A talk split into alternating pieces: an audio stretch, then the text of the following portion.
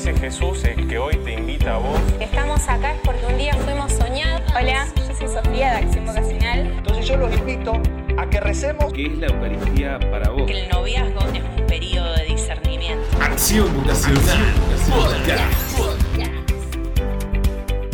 Hola, ¿cómo están? Muy bienvenidos a este nuevo capítulo del podcast de Acción Vocacional.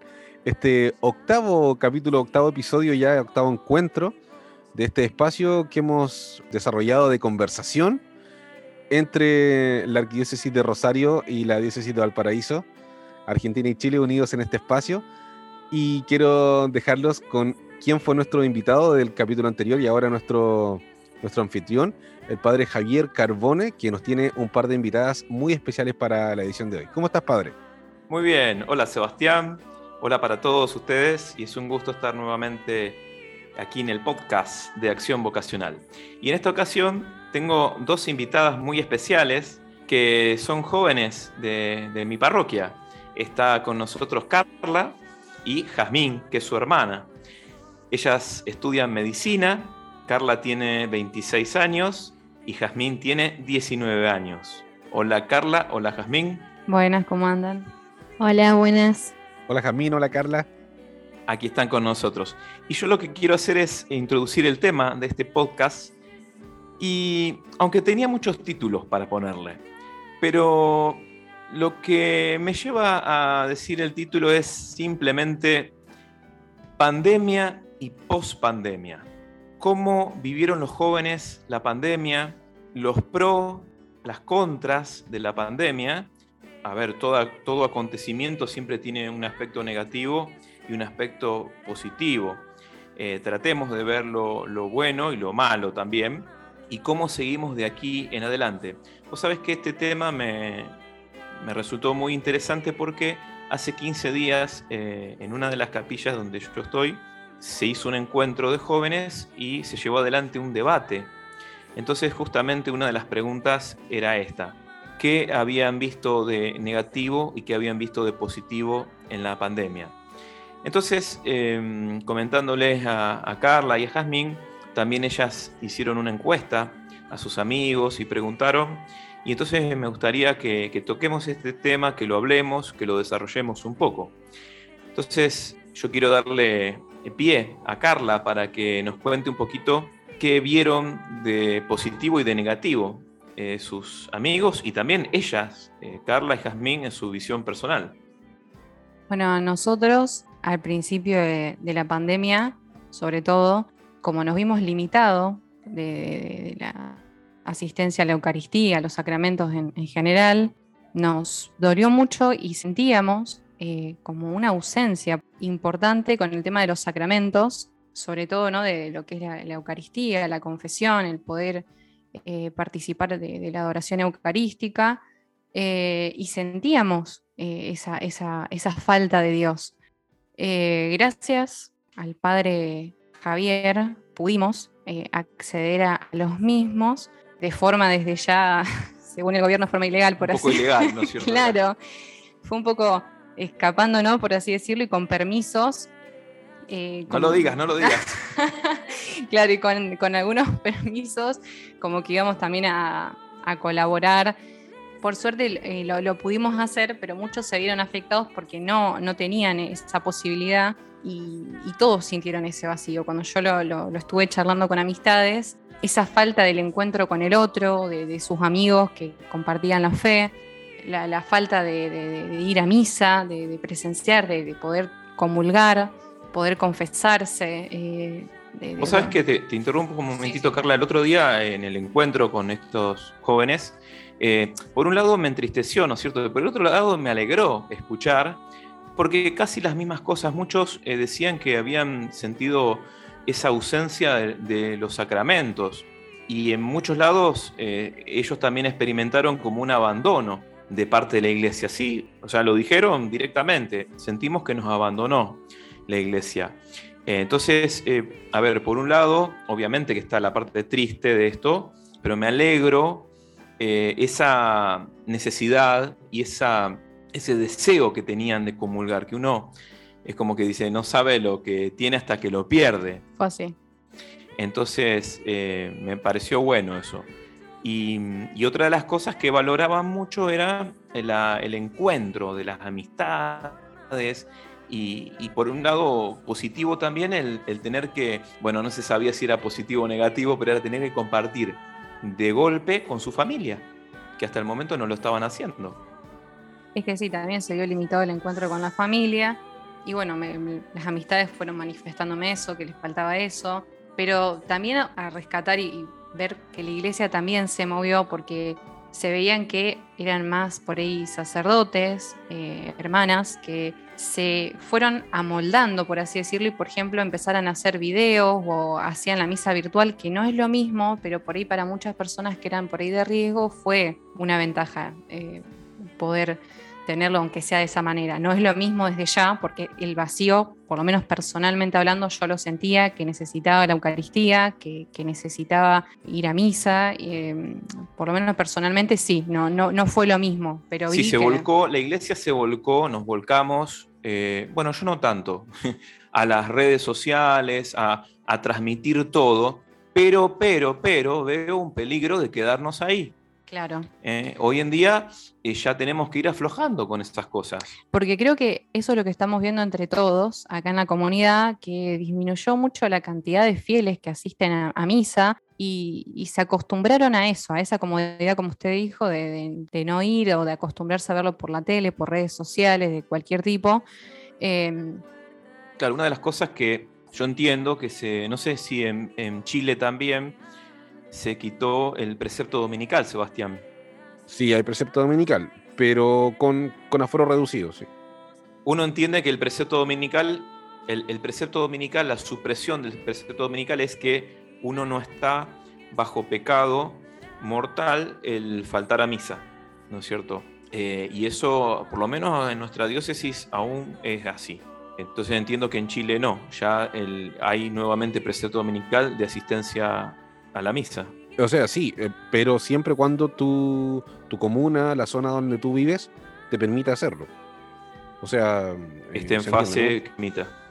Sí, sí, según la fase lo permita, claro. Una de las cosas que me compartía recién Carla en su encuesta. Carla, ¿nos querés contar un poquito la encuesta que, te, que hiciste con tus contactos y que te respondieron? Fueron, bueno, muchas las, preguntas. A ver qué preguntaste, vamos a escuchar. No, no, era con respecto a por ahí si habían tenido alguna crisis con respecto a, su fe o de qué forma por ahí eh, intentaban de, nuevo volver a, acercarse a, Dios, cómo había sido su relación con Él, si, si habían tenido por ahí dudas o incertidumbres, eh, cómo habían vivido desde su punto también de vista el tema del encuentro con el otro, de, la comunidad, como si seguían en contacto. Eh, muchos de ellos no, y eso era justamente lo que extrañaban. Eh, muchos me decían que, bueno, desde su punto de vista, que en eso también coincido, los ayudó mucho el tema este de la pandemia en el sentido por ahí de darse cuenta de la necesidad que uno tiene de Dios, de por ahí acercarse y, leer la lectura, eh, frecuentar eh, la, oración, por ahí también eh, no solo con la familia, sino también personal, con, Dios. Hay jóvenes que no volvieron después de la pandemia. Eso es lo que mencionaban también el otro día en este encuentro, porque era un encuentro de chicos de todos lados. Y bueno, comentaban esto, o sea, ahora que pudimos volver, a las parroquias hay muchos que no volvieron. Entonces, bueno, no sé, uno de los chicos te comentaba algo sobre esto, que no sé si alguien decía, te manifestó Carla en los mensajitos, nadie perdió la fe por la pandemia.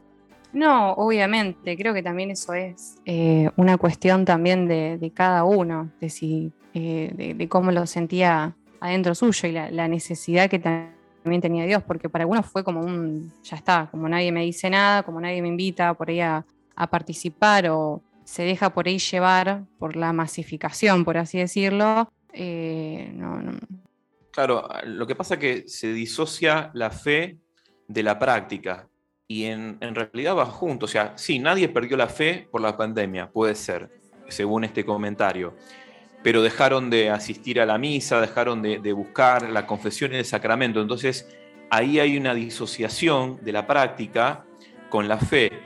y eh, en, el, en el común denominador eh, tal vez te digan, y no perdí la fe, pero para mí, si vos dejaste la confesión y dejaste la Eucaristía, perdiste la fe. Es que sí, porque para mí, sin los sacramentos, no sé de qué fe me hablas, porque es un don justamente de Dios. Y, y los necesitas frecuentar y necesitas la oración.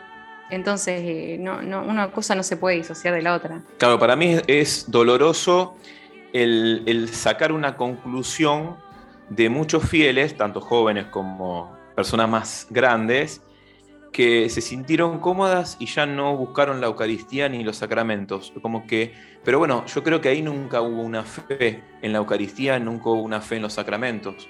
Eh, creo que más que nada ahí de- demostraron un poco también en qué se basaba también su fe, ¿no? Por ir era una cosa de costumbre o de rutina ir y, y no era un verdadero amor a Dios, pero bueno, eso es de, de Claro. cada uno. Uno de los chicos en el encuentro decía que la pandemia mostró lo peor y lo mejor de cada uno, ¿no es cierto? También de la iglesia. O sea, se, se vio lo peor de, de nosotros y está bien, o sea, es cierto. Son situaciones límites que nadie sabía qué hacer y, y cómo, reaccionar, ¿viste? También había mandatos de- del gobierno, de- del obispado, entonces fue muy difícil el manejo. Ahora, una de las preguntas es, eh, ya está, esto pasó, tenemos que hacer una evaluación, tenemos que ver en qué estuvimos bien y en qué estuvimos mal, pero ¿cómo continuar? Yo lo que decía recién, está bien, nos volcamos a las redes, ahora despertemos, salgamos de ahí, porque no nos podemos quedar en TikTok y en YouTube. No, o no, sea, ya. volvamos a hacer algún encuentro, presencialidad, no sé, eh, una formación, tratar de hacer algo dentro de lo que se permite, pero hacerlo. Si no nos quedamos muy cómodos y, y va a ser una iglesia virtual. El Papa lo dijo muy claro. Hace mucho, eh, Francisco dijo que la iglesia no es, no es virtualidad. ¿Cómo salimos? Co- ¿Qué, qué- qué se propone? ¿Qué ideas? O sea, ¿qué es lo que no puede faltar de aquí en adelante ahora? Y acá en adelante, por lo menos hablándole a, los jóvenes, es la parte de, asistir y frecuentar los sacramentos.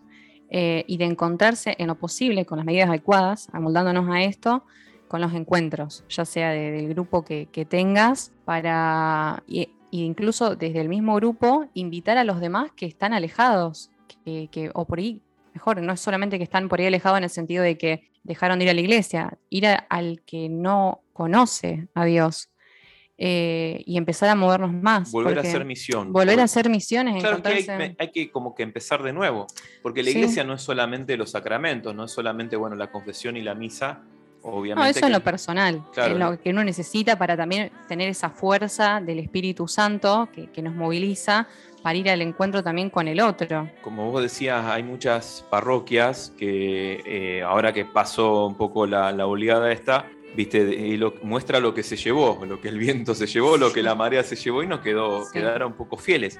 Yo también le diría a los jóvenes, che, vos joven que está escuchando, eh, tal vez hace mucho no te acercaste a la parroquia, después de todo esto no volviste, o, o volviste y quedaron pocos. Bueno, empezá a moverte, invitá, llevá, porque también la comunidad necesita volver a la vida.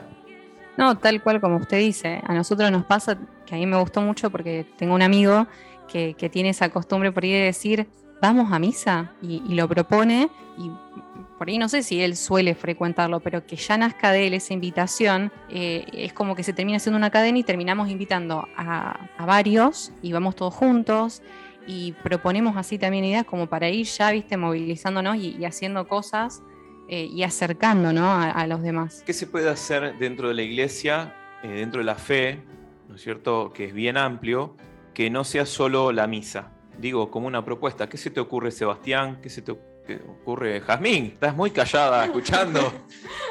¿Qué, qué podemos hacer que no sea la misa? O sea, no, so- no sea solo la misa, que eso es nuestro motor, nuestro alimento, nuestra fuerza, pero que no quedemos ahí. O sea, ¿qué, qué se, puede, qué se podría hacer?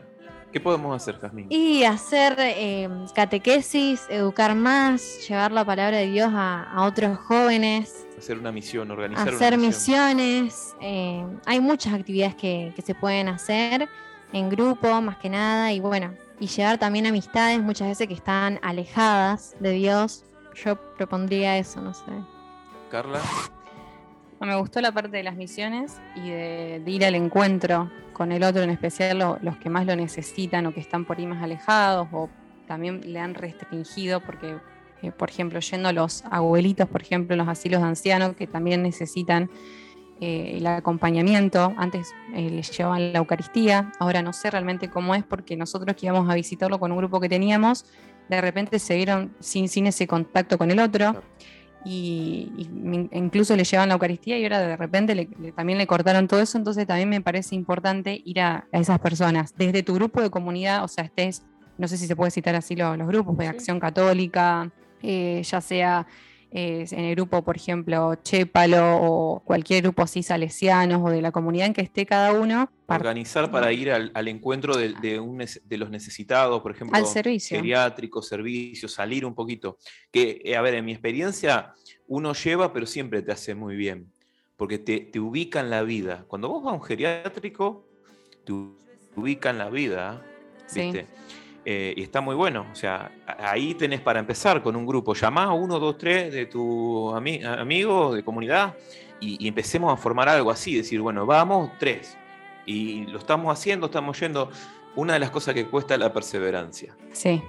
Porque sí, sí, organizar, organizamos todo. Claro, pero pasa que falta esa parte de, o sea, uno propone, pero bueno, y ahora lo vamos a hacer todo el tiempo, eh, o viste que siempre a algunos se le complica, pero lo importante, aunque sea, ya es en ir en el, en el vamos, eh, y como dice también el Papa, que eso también en su momento, que hay que hacer lío, Claro. así para todos los Hay, hay jóvenes. uno de los, de los chicos que se reunió el otro día que es experto en hacer lío. Claro. Bueno, y es la Y que idea. dice siempre, hagamos lío, hagamos lío, hagamos Es lío. Incluso ir a, ir a los jóvenes que tanto lo necesitan en las amistades, creo que son los que por ahí más quieren y lo están buscando, porque yo tenía un amigo también que me dice, yo me siento solo. Y una vez hablando le dije, vos eh, buscás eh, o lo buscaste a Dios y me dice, sí, y quedó, Pero no lo, no lo encuentra en la iglesia o no lo busca en la iglesia. no lo buscó en la iglesia. Ah. Eh, entonces, eh, e- ese A vacío y veces esa es difícil encontrarlo No, en la iglesia. es que es difícil A desde veces ya. es difícil. Por eso está bueno que cada uno, bueno, desde no solamente con las palabras, sino sobre todo con las obras, que hablen también por nosotros, ¿no? Y de, de- de ir también acercando y que, y que vean, ¿no? A través de nuestro accionar, mirá qué bueno lo que hicieron este grupito, que no sé qué, y son por ahí de, de la iglesia, y, que- y que lo ven desde ahí la gente afuera. el, Entonces, ambiente, suma... el, el ambiente de la facultad, eh, ¿cómo lo ves? ¿Muy, muy alejado de Dios? Bueno, desde nuestra parte, eh, sí. O sea, por lo menos También desde... dijo rotundamente que sí. de nuestra... Sí, porque eh, tienen por ahí una vara política eh, y se ve mucho el tema de, por ejemplo, vos lo vas a ver ahora con el tema de las nuevas leyes que sacaron con respecto al género, con el aborto y las medidas, hacer cómo se hace un aborto y, y- y todas cosas así que desde ya que van en contra de, de las creencias ¿Y de uno. cómo, ¿Y cómo van? Y lo, sí, sí. Eh, justamente, eh, a mí hace poco me hicieron estudiar todo eso de cómo, cómo se aborta, hay seminarios, eh, de estudiarme las leyes y todo eso, y si te llegan a tomar eso, eh, te lo tenés que saber porque te pueden desaprobar. Entonces eh, está la política, todo mucho metido, los profesores y todo, así que Y hay compañeros que rechazan, el, eh, eh, que hablan entre ustedes y se ven eh, moralmente avasallados contra esto. claro, sí, a muchos, muchos son Porque también católicos. no solamente, no, no digo que va contra la fe, no solamente va contra la moral y los principios de una persona, porque quitemos la fe de lado. O sea, si yo en mis convicciones personales sé que esta práctica es matar a una persona, más allá de la fe que yo tenga, es moralmente contra mis principios morales. Claro, pero como eh, la gran mayoría de la facultad piensa eso, todos lo toman como bien, entonces tienen miedo de decir su opinión o cómo piensan, entonces es como un adoctrinamiento. Claro. Eh, Claro, no hay No sé. libertad. Es, es- Exacto. se hace esto. claro, no te dejan decidir. O sea, están dentro de la, de la cátedra de sexualidad, que tú tenés que estudiarlo de esa manera. Eh, yo desde ya no me pude meter en, porque no, no, no puedo, es algo que me supera el, el hecho de participar o, incluso eh, debatir con, con las personas así. Es más, tuve que salir una vez de un curso porque era demasiada la- las cosas que, Y es violento. violento, sí, porque te lo hacen ver como que vos estás mal y ellos están bien. e incluso se van contradiciendo en, en- en lo que dicen. Claro, incluso hasta, no sé, si te tenés un rosario puesto también te pueden eh, decir algo por lo que tenés puesto, porque ya como que te catalogan por tu religión, por cómo sos, por cómo O actuás. sea, esto, esto no, es, No. no es- no es menor que estamos viviendo actualmente una persecución de la fe. Sí, no te dejan opinar libremente porque ya sos como el raro, muchas veces te consideran, entonces bueno, Es más, recuerdo que una vez eh, había una electiva que teníamos que hacer que era de sexualidad, género y reproducción era, y recuerdo que una de las preguntas que nos hicieron era ¿quién de ustedes está a favor del aborto? Simplemente fue esa pregunta, ¿quién realizaría un aborto? Luego sí era la pregunta. Y me acuerdo que fue como que el salón se dividía en dos, los que estaban a favor y los que estaban en contra del aborto. Y bueno, quedaron todos a favor de que se realizaran abortos y yo Claro. quedé sola de toda la Ah. cantidad que quedé sola, aislada, exactamente, entonces se llegó a ese punto de que Faltaba que te tiraran las piedras, ¿no es Claro. entonces hasta, hasta esa se- señalización, ¿viste? Pero Claro. eh, desde el lugar que a uno le corresponde, ya sea, y eso quiero recalcarlo a todos los que también lo, lo lleguen a vivir, de seguir de- defendiendo e ir contracorriente, porque esa es también nuestra misión. Claro, eso los jóvenes que están escuchando también, o sea, saber que, estamos todos viviendo situaciones muy parecidas desde uno o desde otro punto de, de nuestra vida, pero estamos en, una, en, un momento donde los tibios no van, ¿no es cierto? Hay que, hay que jugarse y hay que hacer lío por Cristo y, y definitivamente eh, lo que dice San Ignacio de Loyola, eh, saber que estamos en una militancia militar eh, a Cristo eh, y ponernos bajo la bandera de Cristo Rey y, y luchar con Él, ¿no es cierto? Resistir con Él y, y jugarnos la vida por Cristo. Sebastián, Padre, estamos muy, muy metidos en este tema que, que nos apasiona y nos gusta mucho, pero lamentablemente tenemos que ir redondeando y cortando, ¿no es cierto? Porque no puede ser eterno. Entonces, yo mm, diría que, si- que las invitamos nuevamente a, a Carla y a Jazmín para seguir charlando sobre este tema. ¿Qué te parece? me parece una muy buena idea. De hecho, creo que de alguna forma la, la conversación que ahora estábamos teniendo se fue sin darnos cuenta hacia este tema tan, tan importante y creo que se está pidiendo de alguna forma que tengamos una segunda parte de, de esta conversación. Una segunda parte. Sí, totalmente. Yo lo que diría como, como redondear, ¿no es cierto? Eh, sobre todo lo primero que salgamos, salgamos nuevamente, que no nos quedemos dormidos, eh, que la- este tiempo de pandemia fue como, como dormirse, pero Cristo nos llama eh, a, que, a que volvamos, a que juguemos por Él, a que apostemos por Él, y, creo que concretamente eso, que, que entre dos o tres jóvenes volvamos a, la a las comunidades, vuelvan a las comunidades y hagan lío en las comunidades. Se necesita eso.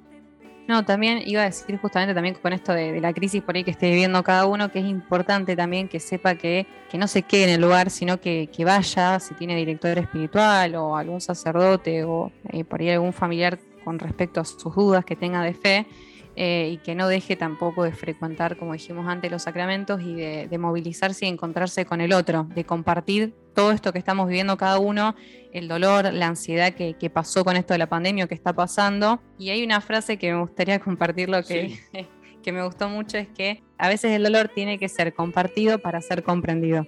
Ah. Así que eso también Está para... buena, está muy buena. Así que bueno, vamos hasta aquí este capítulo del podcast de Acción Vocacional. Dejamos los puntos suspensivos para seguir dialogando sobre este tema.